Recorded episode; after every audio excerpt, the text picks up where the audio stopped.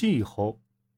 应该指出，气候的影响是克服地形限制、促进国家生产的因素之一。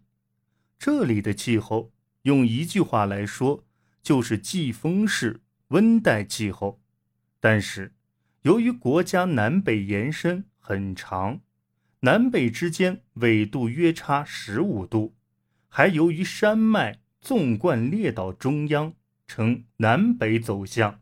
把整个列岛分为太平洋岸与日本海岸两部，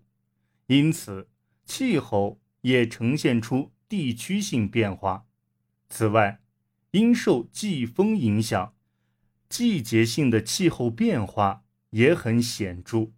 特别是由于四面环海，受海流的影响，并因临近大陆和大陆的气候也有很深的关系，这就使气候变化更加大了。我国四季的变换鲜明均匀，有利于生物的生长，对丰富自然与人文也起了很大作用。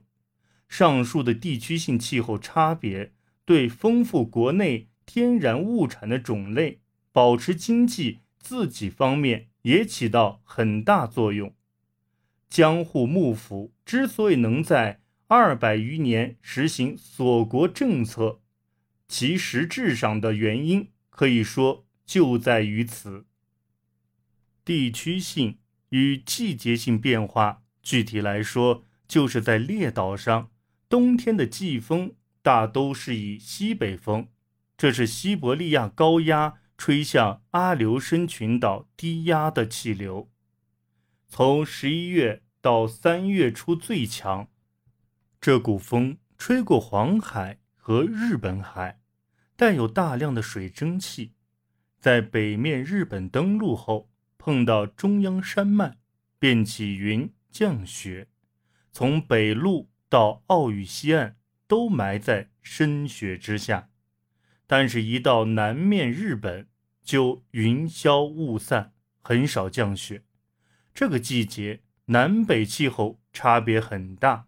九州南部、四国南部、纪伊半岛南岸等地，气温不到零下，持续天晴，不觉寒冷。可是，北海道和东北地方。平均最低气温近零下十度，日照很弱，寒气刺肤。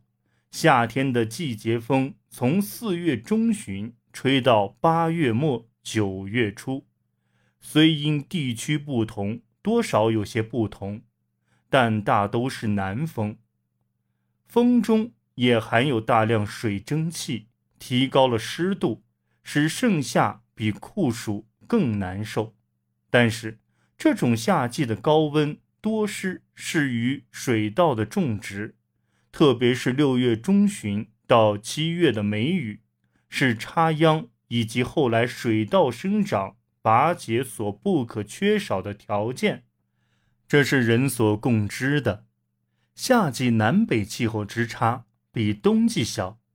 就是在北日本，夏季的平均最高温度也会上升到。二十八度左右，接近南日本的三十一度到三十二度，因此水稻的种植区域可远及北海道北部。从夏季到秋季有台风，台风是由南洋方面吹来，侵袭日本、菲律宾、中国等地的暴风雨，会给农作物等。带来极大的危害，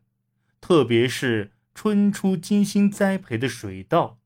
刚到开花结实时节，刮来的台风一夜之间就将半年的心血化为乌有。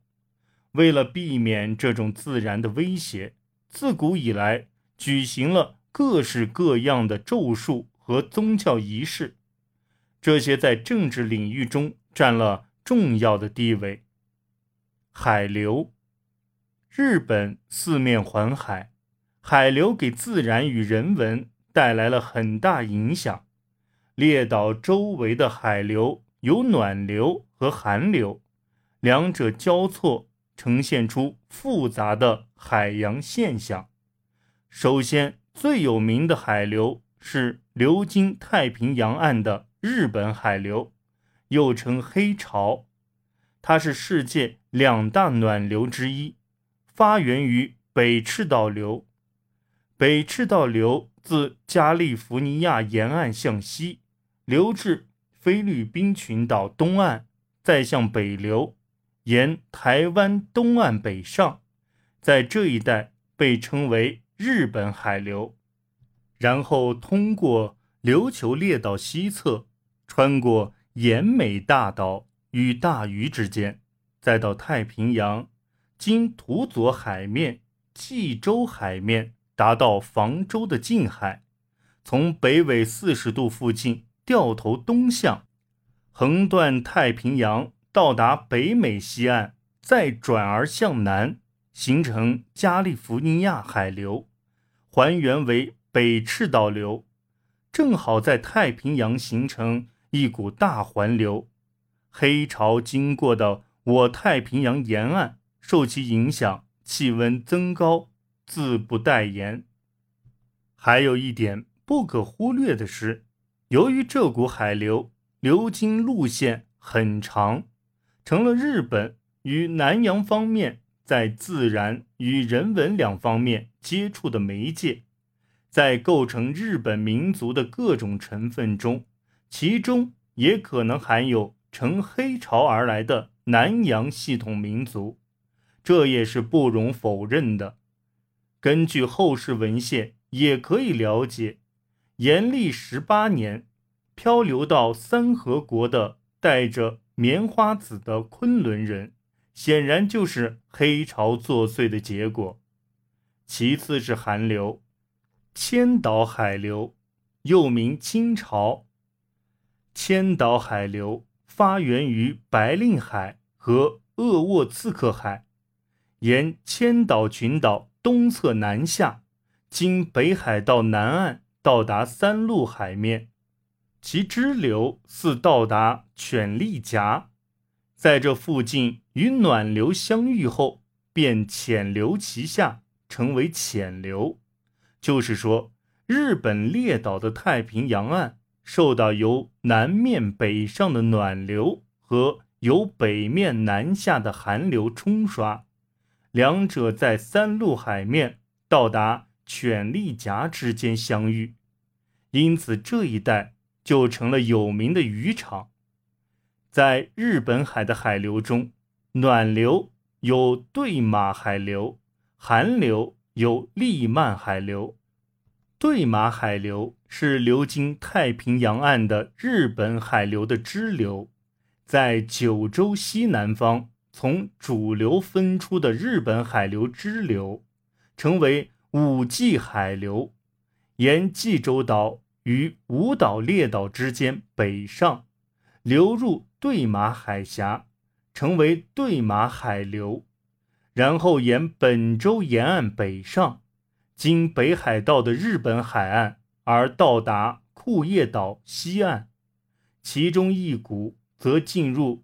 绿青海峡，到达太平洋岸，紧靠三路沿岸向南流去，与外面的清潮平行，到达金华山海面。利曼海流由鄂沃次克海流出，顺沿海州南流到达朝鲜的元山湾头，由朝鲜东岸南下，在那里，日本海上有寒暖两流形成的左旋的大环流。这个环流从远古时代起就对日本同大陆之间的航行。起到重大作用。出云神话中的出云与朝鲜的往来，